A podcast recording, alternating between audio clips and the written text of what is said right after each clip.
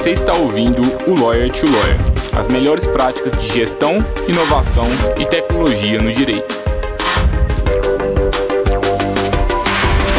Meu nome é Gabriel Magalhães, bem-vindo ao Lawyer to Lawyer. Olá, advogado, olá, advogada, seja bem-vindo, seja bem-vinda a mais um Lawyer to Lawyer da Free Law. Eu sou Gabriel Magalhães é um prazer estar aqui com vocês novamente. Hoje a gente vai começar o episódio 104 do Lawyer to Lawyer. Growth e Inbound Marketing. Por que advogados precisam entender sobre isso? E para o episódio de hoje eu tenho a honra de receber aqui o Leopoldo Vieira. Leopoldo é um amigo de longa data, é, foi uma das primeiras pessoas que, que trouxeram de verdade que, é, o conceito de inbound marketing na minha vida. É, gosto de dizer que o Leopoldo foi um dos meus grandes mentores, teve uma importância muito grande na minha trajetória profissional, ensinou muitas, muitas coisas que eu não tinha nem ideia como fazia, né? Eu lembro que antes de conhecer o Leopoldo, eu já, já tinha ouvido falar sobre inbound marketing, já tinha ouvido falar sobre marketing jurídico, mas só que como aplicar aquilo na prática era um mundo muito distante. E ele foi e me trouxe com toda a bagagem dele como que a gente fazia aquilo e fez um, uma grande diferença na minha trajetória profissional. Então sempre gosto de, de destacar isso. Leopoldo ele já passou por várias empresas de tecnologia. Hoje ele é head de growth é, da, da América Latina inteira, da Psicologia Viva. Talvez você já conheça. É uma iniciativa que está crescendo bastante, né? De contratação de, de psicólogos é, online. É, e eu estou muito curioso para saber né, o, que, que, o que, que faz um head de growth, o que, como que é o dia a dia do Leopoldo. É, e assim, será o que, que a gente pode importar dessa experiência, né? Da psicologia para a advocacia? Será que vale a pena todo escritório de advocacia começar a pensar nisso? O que, que a gente tem que saber desse mundo? Tô, tô curioso aqui para o papo de hoje. E além da, da, trajetória do Leopoldo lá na, na Psicologia Viva, ele também é professor de vendas na escola Conquer, uma escola aí que está ganhando cada vez mais destaque. A gente também já entrevistou outro professor da, da recentemente, foi o Marcel. Então, sempre que vem alguém da Conquer, a gente já sabe que o, o nível sobe aqui no podcast. Leopoldo, poxa, brigadão pelo, pelo papo. Você tá rico agora, né? Tem, tem pão que a gente não conversa. Tô doido para saber das novidades aí, como é que tá as coisas. Bom, Gabriel, obrigado. É um prazer estar aqui falando com você, que além de ser um bate-papo para falar de conhecimento, de negócios, também é um bate-papo de matar saudade, né, das nossas conversas sobre inbound. É, fico muito feliz de ver que hoje vocês fazem esse trabalho com os advogados e no início, quando a gente conversava, a gente caçou muita coisa, fuçou muito como é que era, ainda não tinha tanto do que a gente vê hoje de marketing jurídico. Tenho certeza que você descobriu coisas novas e aprofundou nesse mercado para poder ajudar o pessoal. Então, obrigado pelo convite. Acho que a ideia é a gente bater um papo assim para entender, né, o que, que o inbound e o que, que o growth tem a ver e até mesmo, talvez, no momento que a gente se conheceu lá atrás e você estava iniciando os trabalhos com a Freelaw, a palavra growth ela já existia internacionalmente, mas ela não tinha chegado tanto no Brasil. E talvez de um tempo para cá, de dois, três anos para cá, ela se tornou algo mais forte, né? mais, mais comum. E aí, ô, ô, sei, assim, assim antes, né? gente, antes da gente começar o papo, assim, é, quando a gente se conheceu, é, eu lembro que é, eu estava desenvolvendo estratégia para um escritório de advocacia que eu trabalhava na época e também para a Freeló. E uma das coisas que mais me marcou foi que, assim, é, eu produzia conteúdo, eu sabia que eu precisava gerar valor para as pessoas, todo mundo entende isso, né? Então, poxa, é óbvio, né? A gente está aqui no episódio 104 do Lawyer to Lawyer. A gente está fazendo isso porque a gente sabe que a gente precisa gerar valor para as pessoas. Então, eu acho que essa camada meio que óbvia da produção de conteúdo, acho que todo mundo entende, assim, mais ou menos. Só que fica todo mundo nesse discurso, às vezes, até meio vazio, né? Poxa, gerar valor, gerar valor. Eu lembro que na época, eu acho que a gente tinha feito 12 ou 13 e-books para uma estratégia. E o e-book é algo caro, é difícil de ser feito.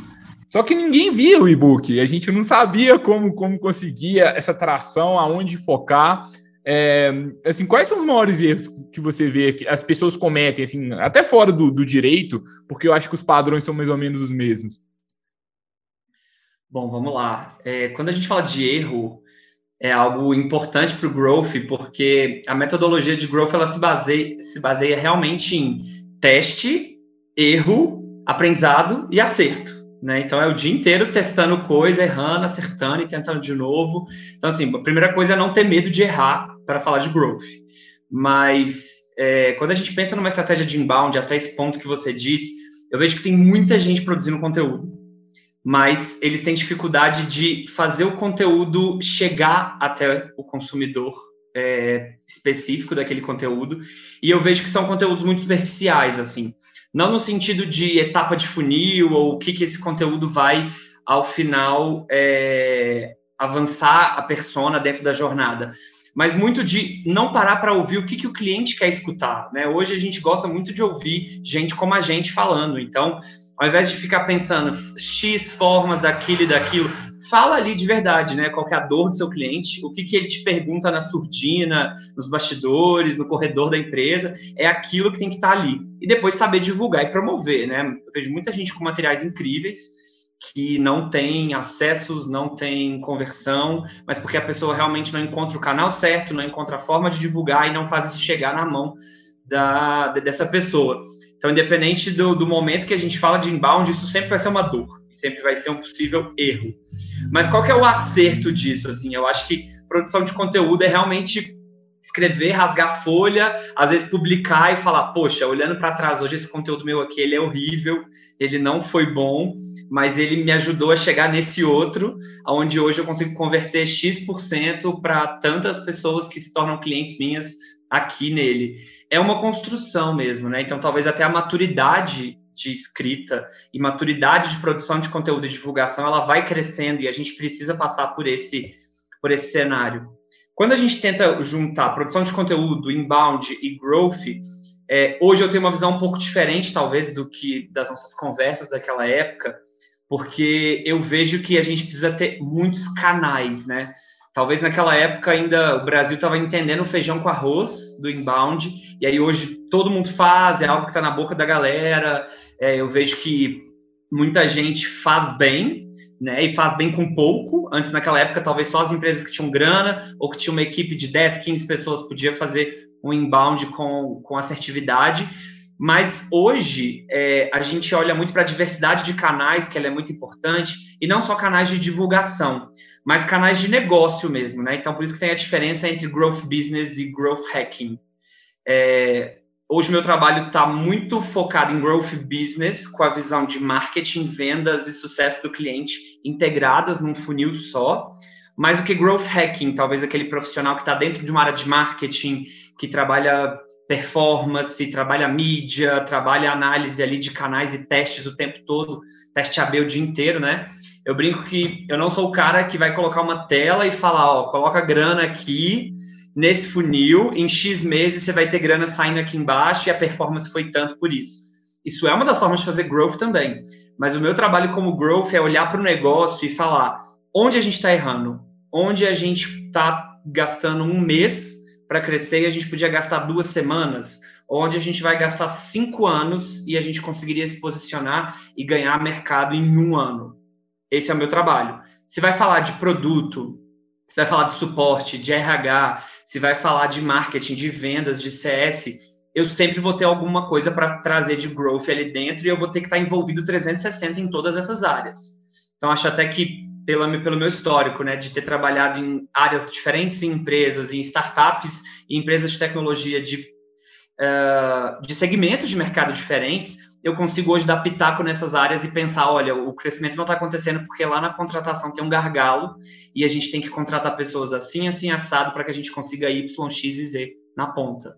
Então, growth é uma mentalidade, assim, né? Até para a gente é, fechar essa, essa primeira parte, assim, o pessoal entendendo, olha, é uma mudança de mentalidade. Não basta ter uma pessoa como eu na empresa se eu não consigo provocar isso. Então, eu sou uma pessoa que provoca o tempo inteiro todas as áreas, mas também você não tenta carregar isso no dia a dia, né? E, e mudar essa mentalidade. E isso a gente só consegue testando, lendo muita coisa sobre, ouvindo bastidores né, de, de outros negócios. Eu brinco que os o growth studies aí são é você ouvir a galera que já bateu a cabeça e já errou. Então, o que, que o cara da Apple, da Amazon, é, o que, que o cara do Instagram fez, eles erraram e aí você vai ganhando bagagem e referência para poder pensar fora da caixa. Mas é uma uhum. mentalidade, completamente. Muito legal. Acho que já temos várias sopas de letrinhas, alguns termos em inglês, talvez desconhecidos por alguns. Faz parte, tá, pessoal? Acho que tem gente que critica, tudo mais, mas é, acho que a proposta aqui do Lawyer to Lawyer é a gente conversar em um, um papo avançado mesmo com vocês, cada vez mais. São, tem 104 conteúdos então, poxa, estou na dúvida, pesquisa aqui dentro do próprio Lawyer to Lawyer, a gente já falou de marketing jurídico outras vezes e a gente traz pessoas como o Leopoldo aqui justamente para a gente conseguir ter algumas discussões mais, mais complexas. Não desanimem, né? Eu acho que é a gente começar aos poucos, a gente começa a entrar um pouco nesse, nesse âmbito. E uma coisa que eu acho que faz parte, assim, para o profissional que quer é, começar, o advogado que ele quer começar a descobrir mais sobre inbound, sobre growth, a gente tem que aprender a usar uma ferramenta que é o Google, né? Não sei alguma coisa, tem algum termo que eu não entendi, pergunta para o Google, se vira, aprende lá, vai vir alguma coisa legal lá. É... E eu escutei esses dias algo bem bacana, Gabi, que era um pessoal falando assim: poxa, não existe nenhum guru do marketing que mudou o mundo do marketing do inbound ou de vendas no Brasil então, de certa forma, é obrigatório dominar alguns termos do inglês, quem trabalha nessa área, e a gente vai trazer coisa de fora, porque são metodologias que a gente sabe que na Europa, nos Estados Unidos, na América do Norte em si, elas já são mais avançadas e a gente aprende muito com eles. Então, as metodologias que eu trago, que eu cruzo no dia a dia aqui do meu trabalho, elas são americanas. Então, os termos eles vão aparecer e, infelizmente, a gente faz parte, né? A gente vai ter que lidar com isso. E conta um pouquinho disso, como é que é o dia a dia, Leopoldo, na prática, assim, o que que faz um head de growth? Daqui a pouco a gente vai, vamos tentar entender o que que negócios locais, às vezes como escritório de advocacia podem, podem usar disso, mas no seu dia a dia, como que é? Ó, é, é muito importante que alguém de growth tenha um indicador único ou um indicador muito claro para trabalhar na empresa. Né? Então, Uh, talvez vai ser um número específico, simples e básico que essa pessoa vai trabalhar, mas que por trás exige uma engenharia muito grande para conseguir chegar nele. Então, vou dar um exemplo. É... Se você hoje trabalha numa empresa que vende, vamos pensar uma commodity aí, né? Talvez vende aço. Para que o aço chegue na ponta final para o seu cliente, tem um monte de setor envolvido, um monte de estratégia, um monte de coisa. Mas o, o, o, KPI ali, o, o OKR, o indicador né, principal do cara de growth é como que eu faço talvez mais aço chegar no meu cliente num volume maior ou numa qualidade melhor. Estou dando um exemplo bem básico, assim, mas pensando no, no meu trabalho na psicologia viva hoje, o meu papel é ligar as duas pontas basicamente desde o início, desde que eu entrei, né, a diretoria deixou muito claro para mim, olha, a gente tem de um lado um time que cuida de psicólogos, um time que cuida de pacientes, e essa plataforma ela só existe porque a gente conecta as duas partes no marketplace. Então, seu papel é conecte as duas partes. É simples. É um número que define o que eu faço, mas que quando você fala, cara, conecta as duas partes, é muita coisa envolvida, assim. Desde uma pop-up que aparece na tela para o meu usuário, que com um time de UX e produto eu preciso trabalhar isso bem, para que essa pop-up avance no funil ou ajude o usuário, até um erro do time de suporte que não direcionou direito o usuário para tal lugar que ele deveria ir, vai atrapalhar completamente a conversão e vai fazer com que as duas partes não se encontrem. Né? Então, eu, eu vejo que growth, você tem que entender o que é growth na sua empresa. Então, o que, que para você representa crescimento? E aí, olha mesmo para a tradução da palavra, né? O que, que é crescimento hoje para o seu escritório, para o seu negócio, para a sua carreira? Dá para aplicar growth em tudo, desde que você saiba onde você quer chegar e o que, que gera isso. Então, não, não sei até, pode ser até legal a gente fazer um, um trabalho aqui de você trazer alguma situação, ou a gente falar assim, ó, eu tenho hoje isso no meu escritório, eu sou um advogado, tenho isso. O que, que é growth para você? O que é growth para um não vai ser para o outro, para o vizinho, isso muda muito. Então, esse é o primeiro, primeiro momento, assim, que aí depois a gente pode falar da rotina e de entender o que, que eu faço o que, que eu posso fazer. Mas primeiro entenda o que representa crescimento para você agora. E vai naquele ponto. Legal. É, e uma pergunta assim, né? Você falou que a quantidade, no caso de vocês, é quantidade de, de conexões, né? É, você acha que, por exemplo, é, uma boa métrica também pode ser faturamento ou você prefere, por exemplo, número de contratos, imaginando talvez aqui o, o para um escritório de advocacia, né? É, talvez eu, eu ia ficar com dúvida. eu vou contar o número de novos clientes, número de contratos e honorários fechados, é, assim, como que eu escolho assim essa métrica principal? Porque tem, assim, no fundo, vai ficar meio entre, é, entre eu pegar o próprio dinheiro como um volume ali, talvez, de contratos fechados, ou talvez número de clientes. Na advocacia a gente uhum. tem uma uhum. peculiaridade, porque quem advoga no êxito, que, que ganha lá só no final da ação, a pessoa trabalha hoje para daqui a três anos ela recebeu os honorários. Então, às vezes, o resultado financeiro de um escritório de advocacia daquele mês, ele representa um trabalho que eu tive há dois, três anos, né? É, não sei, o que, que, você, que, que você pensaria assim, se você tivesse no escritório agora? Boa pergunta. É sempre envolve, sempre envolve crescimento de receita. Então, assim, ponto.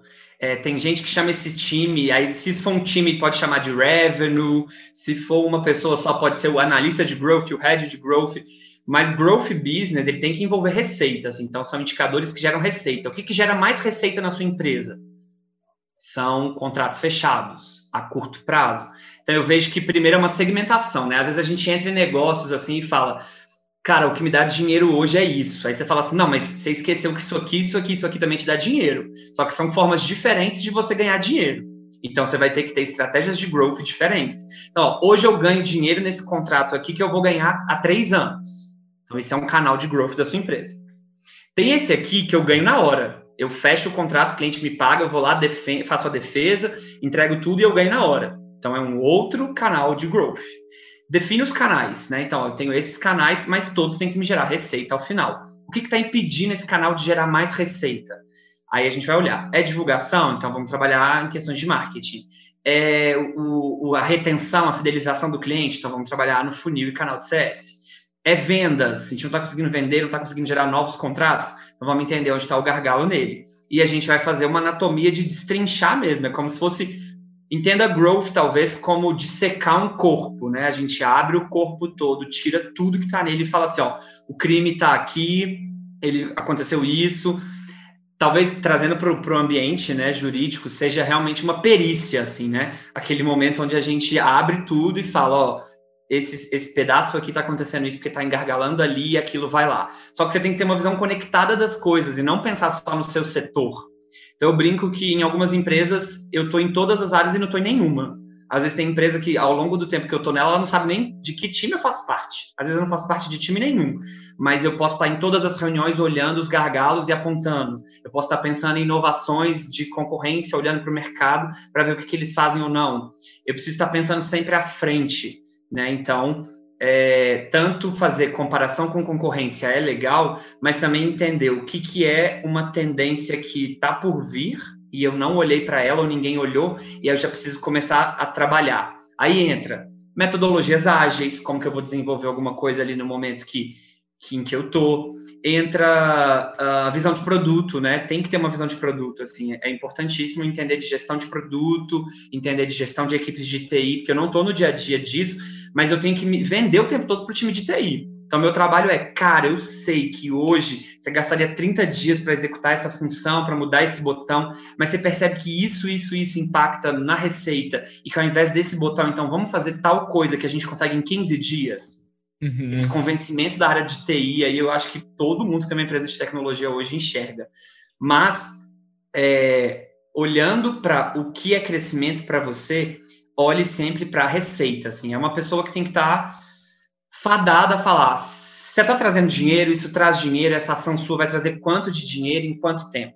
Basicamente, esse é o trabalho. Acaba sendo muito capitalista, assim, mas é o motor que vai fazer essa empresa crescer. E antes, o que, que acontecia? A gente tinha um cara de vendas, um cara de marketing, um cara de CS, e tinha um cara de suporte, um cara de TI. Cada um puxava para o seu lado e não tinha ninguém puxando a receita.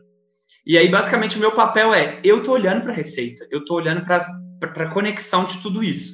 Então, eu sou o head de receita da empresa, né? Eu vou fazer acontecer a receita nos lugares que ela precisa.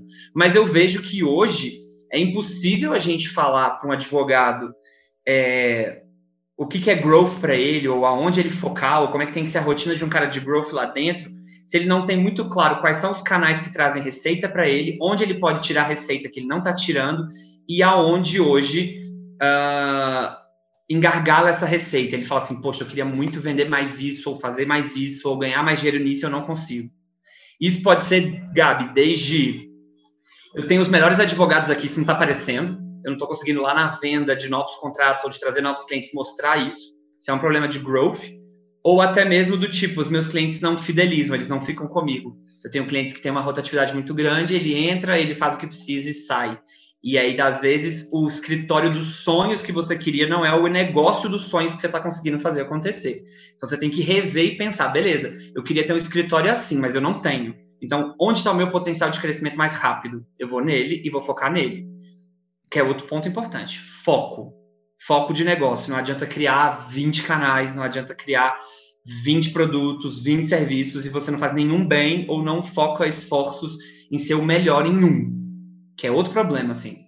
Eu brinco que, da minha experiência, assim, várias empresas pequenas, médias e grandes, eu vejo que a, a responsabilidade do CEO ela é muito grande. E a gente já sabe disso, a gente já ouve falar disso, mas não grande de, poxa, eu estou carregando um monte de gente na, nas minhas costas, ou olha, a vida dessas pessoas depende de mim, eu sou o dono desse negócio, eu idealizei isso. Não, mas é dele dar o foco, assim o CEO e a diretoria, né, o C-level, ele tem que dar o foco do negócio para fazer todo mundo andar para o mesmo lugar. Senão a empresa fica difusa e cada um fica puxando para um lado e a gente tem cinco negócios dentro de um. Isso representa zero crescimento. Ou seja, se aplicando a advocacia, né, se a gente tem um sócio de escritório que a única coisa que ele valoriza são as atividades jurídicas, ele não valoriza essas outras questões, não deixa claro para a equipe quais são os indicadores que a gente tem que trabalhar, a gente não tem uma pessoa. E ainda assim, até existe uma discussão, né? Talvez valha a pena a gente, a gente abordar daqui a pouco, né? Vale a pena eu ter alguém de growth para o time? Ou isso tem que ser uma mentalidade que todo mundo da equipe, todo mundo do escritório tem que ter, né? É, eu acho que assim, talvez você não tenha, grande parte dos ouvintes aqui não tem condição de contratar um Leopoldo, até porque o Leopoldo está muito rico agora, né? Mas é, eu acho que. quem dera, ainda, quem dera. Ainda que a gente não, não vá contratar um profissional, só da gente mudar um pouco a mentalidade, começar a aplicar isso, já começa a trazer diferença. Até porque de nada adianta eu terceirizar, agora amanhã vou, vou digitar no Google assim, consultoria em growth e vou contratar. Eu, assim, pode até ser que a pessoa seja muito competente, ela consiga fazer uma, uma grande mudança, mas se a gente não aprender alguns novos conceitos, fica difícil da gente colocar na prática, né? E eu acho que para advocacia, algumas, alguns erros que eu vejo que impedem muito o crescimento dos escritórios são, primeiro, um erro clássico, o escritório não extrair o máximo do valor do cliente. Então, o cliente chegou com uma demanda de uma área, o escritório tem mais quatro, cinco áreas do direito que poderia estar ofertando e não oferta. E às vezes a gente não faz uma análise boa do cliente pro no, e do nosso negócio para a gente definir bem qual é o nosso posicionamento. A gente define a área do direito com base na nossa especialidade e não com base no nosso posicionamento de mercado e com base nos problemas do cliente. Se a gente entende bem os problemas do cliente, a gente tem que ser uma banca de advocacia que vai ser a maior especialista naquele tipo de cliente. Uma coisa que eu, que eu defendo muito é não seja especialista em direito tributário. Seja especialista em direito tributário e mais o que for para pequenas empresas, para o seu tipo de cliente. Eu acho que isso faz uma, uma diferença boa, porque a gente consegue pegar o mesmo cliente que você ele está gerando hipotéticos mil reais para você, talvez ele vai gerar 5, 10 mil. E aí a gente vai deixar esse cliente ainda mais satisfeito e ele vai te indicar mais. Outra coisa, um erro comum é não ter uma forma mais é, ativa, assim, digamos, de incentivar o boca a boca. O boca a boca é o canal dos sonhos de qualquer negócio, da advocacia também tem várias limitações, mas, poxa, por que não começar a incentivar esse boca a boca, ainda, ainda que de forma sutil, tentar pensar em algumas iniciativas para fazer isso? Então, às vezes eu vejo escritórios, né, que eles chegam para a gente e falam assim, ó, a gente está querendo crescer, estou querendo investir no marketing. A gente conversa com o escritório, a gente vê que o escritório já tem uma base grande de cliente, já tem 20 anos de casa, 20 anos de história, e não usa nada, não extrai, extrai pouco ali daquele, da, daquela base de cliente, né? Então, acho que a gente começar a ter essa maldade faz uma grande diferença. É, não sei se você quer completar alguma coisa. Sim. É, isso faz toda a diferença, sabe por quê? Principalmente numa área medicina, direito, é, qualquer área dessa que tenha uma segmentação e uma especialização muito grande, o cliente ele quer enxergar aquele conceito de one-stop shop. Eu paro ali e eu resolvo o meu problema. Nessas áreas, principalmente na saúde, que é a área que eu tô, existe um problema gigante e que assim eu não não entendo das principais gestões de, de empresas jurídicas do Brasil, mas eu, eu, eu imagino que isso deva acontecer que é, olha, eu sou endócrino, mas se você estiver precisando de algo de cardio, aí tem que buscar um cardiologista. Ah, não, agora você precisa de um exame, então você tem que ir no cara de radiologia. Agora você está precisando de algo na pele, ó, tem um dermato ali. E você vai andando no hospital e não resolve o seu problema, sendo que você é um sistema único, integrado, e você é um corpo humano com uma dor. Eles têm que resolver, independente de quem vai ser. E aí essa segmentação de joga a bola para tributário, joga a bola para civil, joga a bola para criminal, para não sei o quê, não resolve o problema do cliente e aí gera uma certa preguiça de pensar assim, poxa, para eu resolver a minha psoríase, eu tenho que falar com um bucomaxila, um dermato, um psiquiatra, um não sei o que. Isso cansa. E aí eu acho que às vezes é centrar na dor do cliente para resolver o problema dele, independente de quem vai ser. E aí as pessoas que vão estar no palco para resolver o problema, você do lado de cá nos bastidores atrás das cortinas resolve. Mas o cliente tem que entender, a dor é essa, essa dor custa quanto para você? muito, porque muitas vezes, inclusive, né, tanto na medicina quanto no direito, as dores elas são fortes, né? É uma dor mesmo, ela dói. Se você tocar, ela dói. Se você falar, a pessoa chora. Então, assim, vocês estão num, num, oceano aí de dores gigantesco. A questão é saber aproveitar ele, saber como que você vai na dor e a partir da dor você traz os especialistas que vão resolvê-la. E aí uma coisa que você trouxe é, que eu acho legal pensar, você não precisa às vezes de um head de growth, não precisa me contratar para estar na sua empresa às vezes o cara de growth ele já está na sua empresa e você não sabe. Então, assim, olha para o seu time e vê quem tem esse pensamento, quem comprou a ideia da sua empresa, quem está com você e tem uma visão lá na frente, e tem uma visão integrada, entende o escritório como um business mesmo, né? E não como uma repartição olha para essa pessoa e empodera ela, dá o poder para ela virar o seu cara de growth. E às vezes ela vai mudar de cargo, ela vai ser a pessoa que vai ser paga ali para ter um momento de ócio criativo e pensar nisso, ou ela vai ser a pessoa paga para olhar para frente. Eu vejo que dá para empoderar e aproveitar as pessoas que estão na sua empresa para ver quem é o seu head de growth ali. Você vai gastar menos, talvez você vai ter alguém que domine o seu assunto, e aí o ideal é que a gente tivesse aí para cada área de de negócio um cara de growth lá. Então, um próprio médico pode ser um growth de um hospital. Um próprio advogado pode ser o, o growth de um escritório, né? Mas é você encontrar essa pessoa e treiná-la, desenvolvê-la para ter essa visão. E você apostar nela, assim, que é ela que vai entender daquilo e vai tentar pensar fora da caixa para aquilo. E assim, Leopoldo, quais são os principais erros? Se você quiser também compartilhar até algum erro que você já cometeu, assim, voltando para essa trajetória, você até falou que mudou um pouco de, de posicionamento a respeito disso. É, mas quais são os principais erros que uma pessoa que está começando, poxa, legal, gostei do growth, é um termo da moda, vou até colocar no meu LinkedIn aqui, e agora eu vou começar a estudar sobre isso e aplicar no meu negócio. Quais são os erros que geralmente as pessoas cometem? Se você também quiser compartilhar algum seu, se quiser também apontar para mim algum erro que você acha que eu cometo hoje ou já cometi, fica à vontade, você sabe disso. Bora papo é bom, vamos lá. É, eu acho que o primeiro erro é achar que grana vai gerar growth. Né? Assim, você sabe que eu sou completamente a favor do trabalho orgânico, do trabalho de educar o mercado, do trabalho de é, educar o seu cliente para que você gere futuros clientes também depois disso sou super contra essa visão de que, ó, negócio é isso, gente. Coloca dinheiro no funil lá em cima, sai lá embaixo, faz Google Ads, faz um conteúdo bom, promove, quem tiver mais dinheiro ganha. Até porque se o Google acabar um dia, essas empresas que dependem de ads, elas também quebram. E quando em algum momento o dinheiro acabar, você não construiu uma audiência, né? Você comprou uma audiência. Então, eu sou a favor de educação de mercado e é, reconhecimento de marca de que você é o melhor daquilo e as pessoas vão te buscar ali.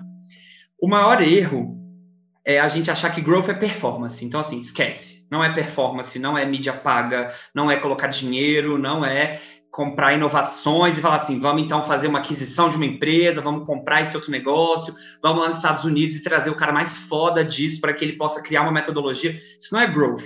O growth está nos pequenos problemas da empresa. E aí, cada vez mais, quando eu tento pensar em estratégias de growth do futuro, sei lá, Olha, uma tendência de growth é atendimento de psicologia via chat. Então, vamos fazer isso. assim, eu paro e vejo, cara, isso não é growth. Growth é o resolver o tempo que o time de produto gasta para desenvolver uma coisa, atrelado ao que realmente é uma prioridade para a empresa, o convencimento da diretoria de que o foco deve ser esse, e ao mesmo tempo fazer tudo isso ser executado e acontecer, tá pronto para acontecer em duas semanas. Isso é growth. Então, é, a gente não cria um profissional de growth do dia para a noite, né? Ele tem que ter muitas experiências em áreas diferentes para que ele ganhe isso. E eu estudo basicamente todos os dias, assim, todos os dias eu tenho que ler muita coisa das três áreas, dominar coisas de marketing, de vendas, de CS, de inovação, de produto para estar tá aqui. Mas eu vejo que as empresas perdem hoje por não olhar para o menor, é o detalhe pequeno. É um processo que não funciona, é uma coisa que é feita manualmente, ninguém nunca parou para olhar. É uma coisa que, às vezes, a rotina da, do, do pessoal não está otimizada, né? Então, todos os dias eu chego no escritório e faço isso, isso, isso, isso. Está gerando crescimento? Não. Então, será que dá para a gente apagar tudo isso e trazer alguma coisa para desenvolver e treinar aquelas pessoas para elas pensarem diferente? Então, às vezes, o growth está no treinamento, no desenvolvimento, né? Então, eu vejo que primeiro é um diagnóstico, assim.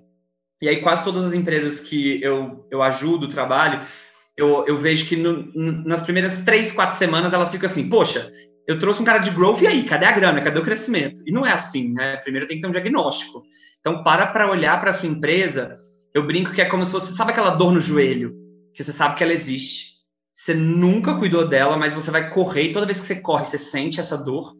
E você sabe assim, poxa, é a minha pegada, é meu joelho que tem uma articulação tal, é uma inflamação, aí eu tomo um remédio e deixo. A hora que eu começar a passar um tempo que eu tô correndo, ela volta de novo e eu falo, ah, é uma dor no joelho, todo mundo tem um joelho ruim. E ali no seu joelho é o ponto de growth que você não está trabalhando e que ele vai te trazer crescimento. E às vezes ele envolve um músculo de um outro lado, ele envolve uma postura no outro, aí você tem que conseguir olhar para a empresa do alto, que é a coisa mais difícil hoje, olhar para a própria empresa do alto. É uma dificuldade de todo esse level hoje. Olhar para a empresa do alto e falar assim, deixa eu ver aonde estão as ligações. E aí vai ser uma coisa muito pequena que eu vou mexer e corrigir a postura, o joelho melhora. Então, é, é uma capacidade de se distanciar assim, do negócio. Uhum. Tanto que dos negócios que eu trabalhei, eu já trabalhei desde, sei lá, escala de trabalho, a marketing de conteúdo, até venda de intercâmbio, eram coisas que eu não era especialista e eu tive que me tornar ao longo do tempo trabalhando lá. Mas o fato de eu não ser um especialista é até uh, um ponto forte, porque eu consigo ver de fora, eu consigo ver com a visão do usuário. E aí o que as empresas mais pecam é não saber. Eu fico brincando que se eu falo isso aqui, quase todo mundo já deve ter falado. Tem milhões de podcasts e de conteúdos na internet falando disso, mas olhar para o cliente não é tipo olhar para o cliente como você está fazendo hoje. É olhar para o seu cliente para você falar igual o seu cliente fala. Para você ler um texto e falar assim: isso não vai dar certo, porque meu cliente não, ele é assim, assim, assim, esse texto não combina com ele. E aí isso você vai conseguindo com tempo, com experiência. Eu vejo que tem muita gente que tem uma estratégia centrada no cliente e olha para o cliente mas ele não consegue pensar, não consegue ter a linguagem, não consegue bater o olho e ter um olhar clínico para o cliente dele. E aí ele acaba fazendo muita coisa para todo mundo e acaba não fazendo para ninguém. Então, muitas das coisas que eu posso estar trazendo aqui são clichês, e eu sei que às vezes é difícil de falar, mas e aí, como fazer? Mas primeiro você tem que entender por que fazer. E eu vejo que a maioria das empresas não fazem. E é aí que está o erro. Não Uau, sei se eu respondi, né? Mas. Respondeu, sim, respondeu. Queria... Muito, muito bom. Acho que é, talvez, né, a gente não sei, talvez um erro seja a gente buscar muitas das coisas na moda, muitas palavras novas, dominar o método e esquecer ali realmente a nossa maior prioridade. Então, sei lá, no direito mesmo, eu já citei esse exemplo outras vezes, mas é eu querer aplicar legal design a todo fim, aplicar visual law a todo fim, sem a gente entender qual o maior problema que a gente tem hoje para a gente começar a focar naquilo ali de verdade. Eu acho que a partir do momento que a gente entende ali, né? O maior desafio nosso, a gente sabe que, poxa, se eu resolver esse desafio, eu vou, provavelmente, vou ir para o rumo do, do crescimento, né? Acho que isso é, é uma coisa bem bacana. E existe uma confusão mental, né, Leopoldo? Eu acho que talvez seja um problema, algo que dificulta a gente de, de, de crescer, assim, de verdade, né? Acho que todo, todas as pessoas vivem isso. Eu, eu falo é, por mim, assim, eu já tenho alguma experiência no mercado, mas todo dia surge um novo método, um novo guru falando alguma coisa, um novo canal. Como que, como que você vê isso? Assim? Como que. que acho que é, é o, o, fear of missing out, né? Todo mundo sente isso, o medo de ficar de fora. é, meu concorrente está fazendo isso, meu concorrente está no Instagram, será que eu não tenho que estar? Tá? Tem um advogado ganhando dinheiro no TikTok, tem outro ali fazendo Google Ads, e outro. O que, que eu faço, assim, sabe? Como que você pensa sobre isso? Uma boa pergunta, assim. Eu acho que estar tá na crista da onda é importante. Então, trazer tendências, novidades é legal, mas desde que você adapte uh, ah, para você, né? Assim, você não pode perder a sua essência, o seu core business. É, eu vejo que tem muita gente do nível C-level ali que está olhando para o que, que, nós vamos trazer de novo, quais são os produtos, os serviços, e enchendo a empresa de a vitrine de produto e serviço. Isso acontece muito no varejo né? Assim, varejo de alimento, varejo de, de, de, de vestuário, varejo de supermercado, você vai colocando mais, mais, mais, mais, mais, mais e ver se alguém compra. Só que é, às vezes você não olha para os problemas do que você está fazendo hoje. Então eu brinco que lá na empresa, em qualquer empresa que eu tiver, eu vou ser o cara que vou incomodar as pessoas. Então, às vezes está redondinho o negócio, eu vou achar um problema. Eu tenho o olhar focado já em achar o problema. Então, já vou para a situação, tipo, qual que é o problema? O problema é esse, o erro está aqui, o erro está ali. E eu sempre vou voltar muito no erro lá atrás. Porque às vezes eu vejo que no, no, no, mercado de empreendedorismo as pessoas falam muito assim: não, vamos arrumar com, com o carro andando, né? A gente troca a roda com o carro andando e aí vamos andar. Mas só que a gente fala assim: legal, dá para trocar com o carro andando. Mas você percebe que se você não olhar para o motor do carro e ver talvez as ligações que tem lá dentro, você não vai conseguir achar o problema. Aí o pessoal vai e coloca a velocidade 200 e fala, troca a roda com o carro andando. Mas, cara, ele tá 200 por hora. Então, eu acho isso, assim, é um erro, na minha visão.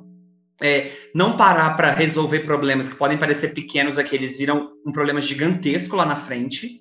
E, e o que eu percebo disso é que é uma questão de visão de quem está liderando, assim, de quem está na frente, seja gestão, coordenação, diretoria, conselho quem está lá na frente tem que ter essa visão e puxar o time. E às vezes a gente deixa as pessoas muito soltas na empresa. E aí as pessoas vão fazendo, vão fazendo, eu confio em você e vai, para para Mas poucas pessoas, poucos líderes têm a visão de ser um coaching, e não coaching no sentido que todo mundo vai entender, mas coaching no sentido de direcionar e desenvolver para aquela pessoa fazer no seu lugar. A pessoa pega e faz. Então a gente está cheio de CEO por aí que não sabe delegar, que não sabe definir papéis, que não sabe ensinar a, a, a pescar o peixe e vai lá e, e faz o negócio para já entregar o peixe vendido é, para o liderado. Não vai ser uma pessoa que vai construir a empresa, se ela tem que crescer, a gente não pode impedir esse crescimento e não pode segurar isso na mão com o ego de achar que vai que vai fazer sozinho. Mas uhum. falta gente olhando para problemas, assim, existe uma cultura, e isso a gente só vai mudar com o RH, com palestras, com treinamentos, uma cultura na empresa de esconder problemas eu acho que tem que ter um momento de conquista, assim, vamos é, comemorar as conquistas com muita força, mas vamos falar de problema. Mas isso é muito comum na empresa falar assim, ó, oh, o que eu queria realmente falar com o Gabriel é, cara, você tá atrapalhando a empresa ao invés de ajudar. Mas aí na reunião eu falo com ele assim, então, Gabriel, eu acho que na semana passada a gente precisa melhorar esse ponto aqui em vendas, porque na hora que a gente vende acontece isso. Cara, qual que é o problema da gente chegar e falar assim, é, realmente, tal, tal pessoa, tal pessoa, tal pessoa, no time delas estão atrapalhando a empresa. E aí, depois que colocou os problemas né, no, na mesa, fala tudo o que você acha que tem que falar, a pessoa vai se tocar do lado de lá e isso vai gerar nela uma, uma mudança ou uma melhoria. Se isso não acontece, eu sou muito do, da, da premissa de que aquela pessoa não devia estar ali. Ela não está no lugar certo, ela pode ser muito competente, ela vai dar, ter muito sucesso, assim, em vários outros lugares que ela tiver, mas ela não deveria estar ali para aquela demanda, porque às vezes a gente precisa colocar o problema na mesa. E aí eu vejo que as empresas vão acontecendo. A empresa tem 5, 6, 7, 8, 9, 10 anos, ela carrega o mesmo problema de quando ela era uma startup de garagem. Por quê? Porque para passar o óleo de peroba e falar, não, o carro tá lindo, nós estamos a 200 por hora, mas a roda é antiga, lá de seis anos atrás, ninguém para para falar. Então, você percebe que eu sempre volto no mesmo ponto, que é assim, pessoas, mentalidade e visão. Mudou isso, algumas coisas automaticamente já vão chegar em crescimento. Aí depois que você fez isso, aí você pode começar a olhar para questões técnicas, operacionais e mais avançadas de growth, que é aí aonde você vai encontrar o crescimento que as pessoas buscam. Mas as pessoas estão só na parte de fora. Essa parte, essa segunda parte que eu falei é onde todo mundo está. Ninguém está olhando para o anterior, para a primeira parte. E aí o crescimento não acontece. Então, assim, não tem receita de bolo, não tem não tem milagre, assim, né? Não, não, não uhum. tem nada que fale, ó, faça isso, vai dar certo. Não é técnico, é, é, é interno, assim, é, é, uma mudança de mentalidade mesmo.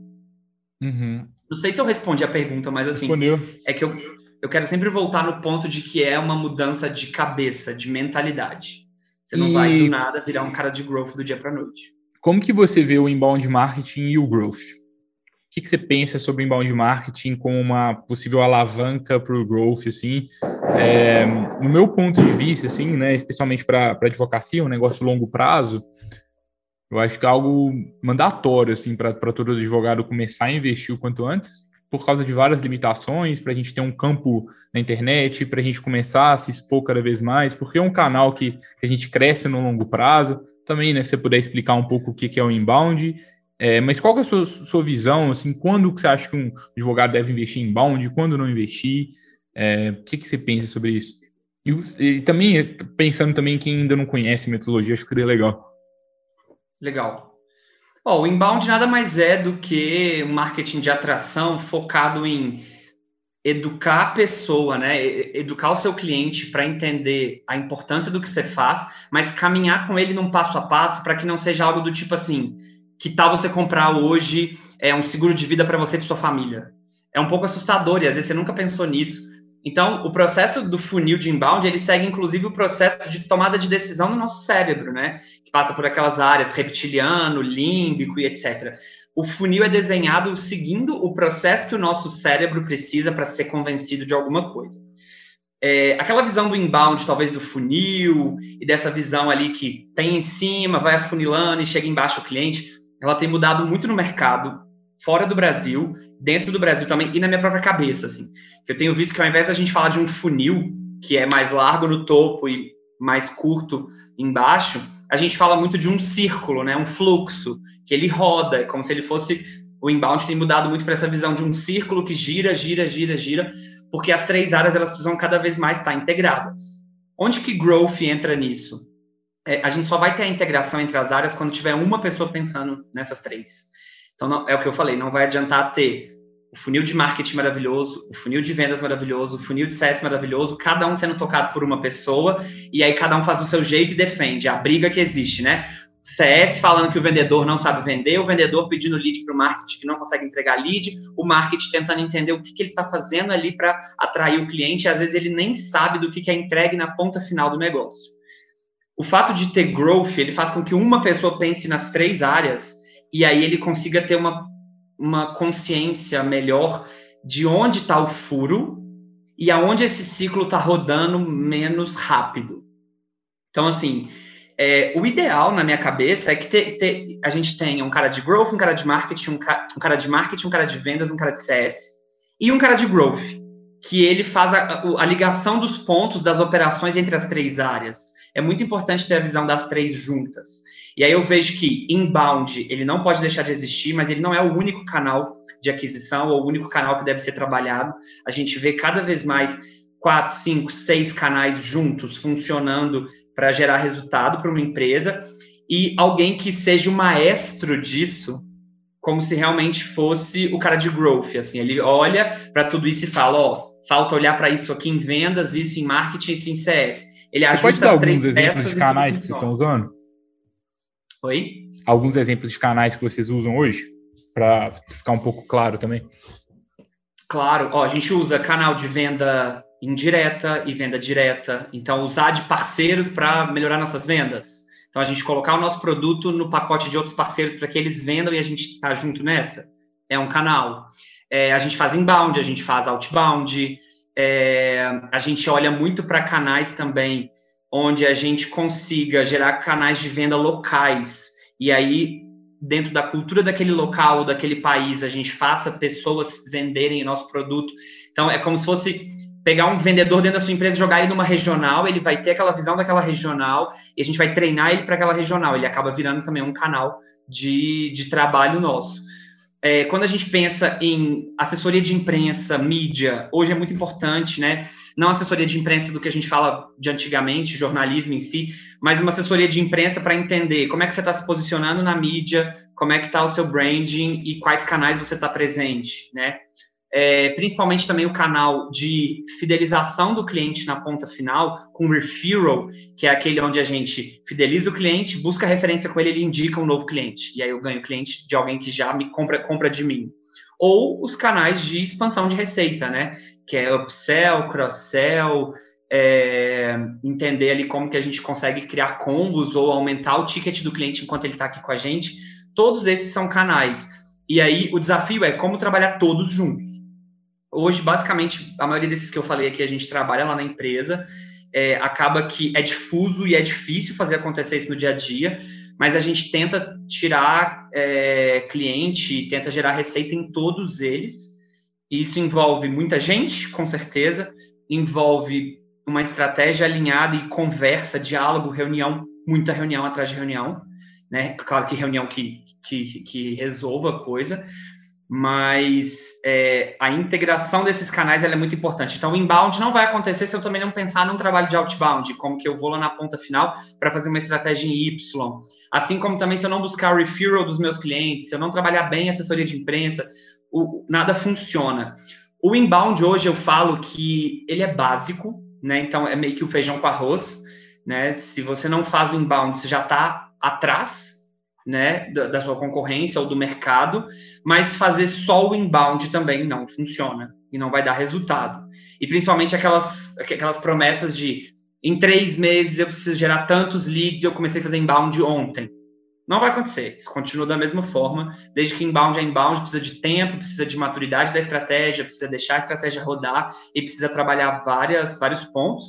Até um outro canal que eu acho muito legal, que é o produto como é que você faz inbound no produto, né? Então, as áreas que estão crescendo de product marketing, de marketing para clientes, é, de customer marketing, que é como que através, ou a, a, até mesmo product-led growth, né? Não sei se já falou disso aqui, mas é como que você talvez oferta o seu produto em pedaços e aí você vai crescendo ele naquelas audiências que você quer e, e redimensionando seu produto, no caso de tecnologia, né? São estratégias muito boas e canais incríveis de aquisição de clientes e geração de receita que as pessoas aproveitam pouco. E é algo que também está chegando agora no, no Brasil, assim. Mas eu vejo que se eu fosse trazer os pontos mais importantes de canais que hoje a gente não pode deixar de fazer, o inbound está na lista, o, o, canal de venda através do próprio produto é uma tendência até para poder escalar rápido e ganhar né, globalmente espaço e principalmente o que, que as pessoas estão falando de você, o que, que seus clientes falam e o canal de referral. Esses três não tem como deixar de fazer, assim. Independente se você tiver os outros 18 canais lá, que aquele, aquele livro Traction mostra muito pra gente que tem muitos canais, eu vejo que esses três são básicos. Não fazer esses é como se você não fizesse o arroz com feijão. Legal. É, você falar disso, eu me lembro, a gente deu uma aula lá, a gente tem um curso online gratuito que a gente deu há uns dois anos, tem lá no YouTube 32 aulas, salvo engano, a aula 3 é sobre growth, growth hacking ou como crescer na advocacia, algo nesse sentido, e a gente explora esses canais lá do Traction e que, que o Leopoldo trouxe, acho que bem técnico, né? Acho bem, bem legal. Promessa foi essa, né? A gente realmente falar de um nível avançado porque a gente quer levar o nível de advocacia, né? Então, acho que se você está aqui até agora, parabéns para todos vocês. Acho que está caminhando, né? Acho que agora também não adianta só gostar disso na teoria, chegar amanhã não, não colocar nada em prática. É, Leopoldo, tem alguma pergunta que eu não te fiz que está faltando? Legal, vamos lá. Talvez é, pensando até se eu tivesse ouvindo isso, né, ou assistindo, eu ia pensar, e aí, como é que eu consigo fazer growth amanhã? né? Assim, algo prático, algo que dê na, nas pessoas essa vontade de deixa eu começar a pensar no que, que esses dois estavam conversando ali. Eu acho que a gente passou pelos pontos principais, mas uma dica que eu queria trazer é para que quem está na frente do negócio se distancie ao máximo dele. Às vezes, os problemas da operação são porque falta autonomia para quem está lá às vezes existe essa questão de que precisa pedir benção ou precisa do aval do CEO ou do C-level para fazer algo, e eu vejo que o C-level entra no negócio de uma forma enviesada, que às vezes ele não consegue sair e acaba criando uma cultura de não ter growth se não tiver alguém falando de growth. Então, quanto mais a gente conseguir amarrar a empresa, amarrar os times, amarrar as metas, amarrar a gestão, amarrar o planejamento, algo do tipo, se eu não fizer isso aqui, eu não bato a minha meta, eu também faço com que o Gabriel não bata a dele. Isso é growth. Né? Eu acho que assim, growth começa no planejamento das metas.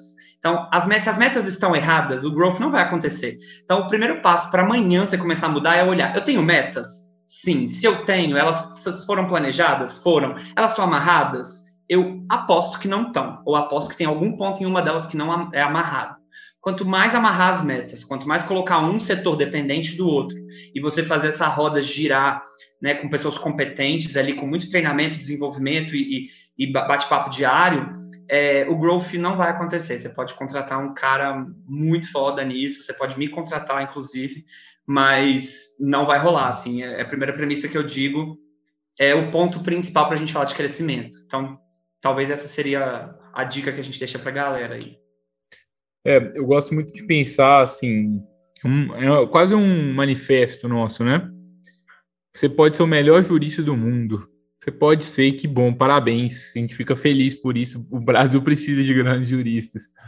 Mas provavelmente, se a gente comparar um grande jurista versus um, um, um jurista, às vezes até um pouco pior, mas que ele começa a ter essa, essa maldade de growth, de gestão e tudo mais, esse outro, esse outro advogado, ele vai atender melhor o cliente dele do que aquele outro grande jurista.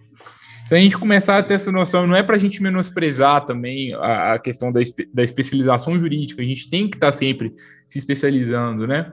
Mas, poxa, se o conteúdo de hoje não abrir um novo mundo para vocês, é, vocês estão até no podcast errado, e eu espero de verdade que, que tenha aberto. Se não tiver aberto, realmente, acho que a, a mensagem que a gente está tá compartilhando com vocês está bem diferente, assim, do que vocês esperavam. Mas é a gente começar a entender, existe um novo mundo. Eu preciso de preocupar com isso. Então, é o momento da gente gastar menos tempo com competição, gastar menos tempo com prazo, gastar mais tempo com isso. Esse é o nosso manifesto aqui na Freelaw. Freelaw surgiu, né, para ajudar escritórios de advocacia a contratar advogados sob demanda para elaboração de petições. Por quê? Porque a gente percebia que nenhum advogado tem tempo para pensar em growth, nenhum advogado tem tempo para fazer o negócio crescer. A gente só tem tempo para fazer as coisas operacionais do dia a dia. E não é porque algo é muito importante como uma tarefa jurídica que é tudo estratégico.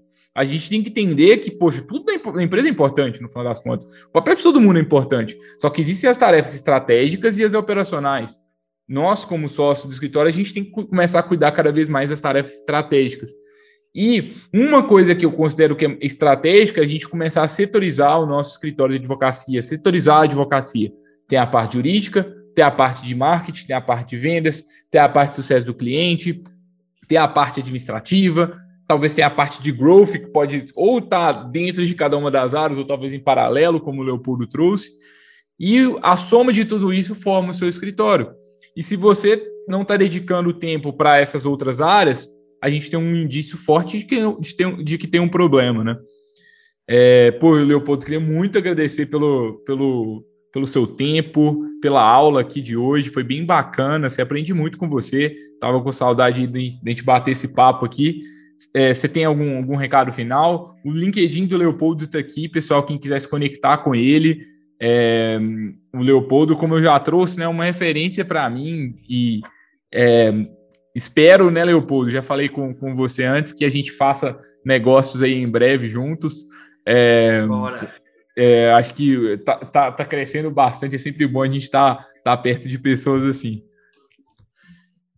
Gabi, eu, eu sou suspeito para falar, porque eu te admiro muito, assim, eu sei do quanto que você veio de uma área que poderia ter tido um caminho, uma rotina, e você quis quebrar tudo isso. É um cara que entende de produto e que passou anos estudando lá leis e tal. Então, acho incrível isso. Assim, eu te dou como exemplo para vários amigos meus e pessoas próximas de mim que fazem direito, para que elas possam pensar fora da caixa. Você é um exemplo de pessoa que pensa fora da caixa no direito.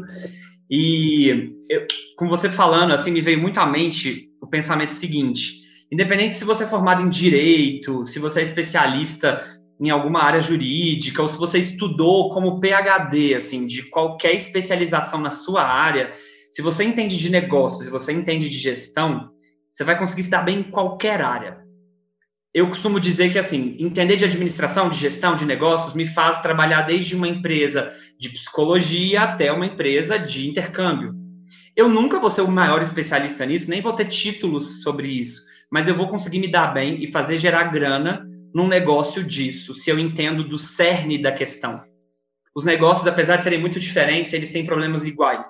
Então, quando você se torna um especialista em problemas de negócios, você gera crescimento e você consegue trabalhar com qualquer coisa, se dar bem com qualquer coisa, ganhar dinheiro com qualquer coisa.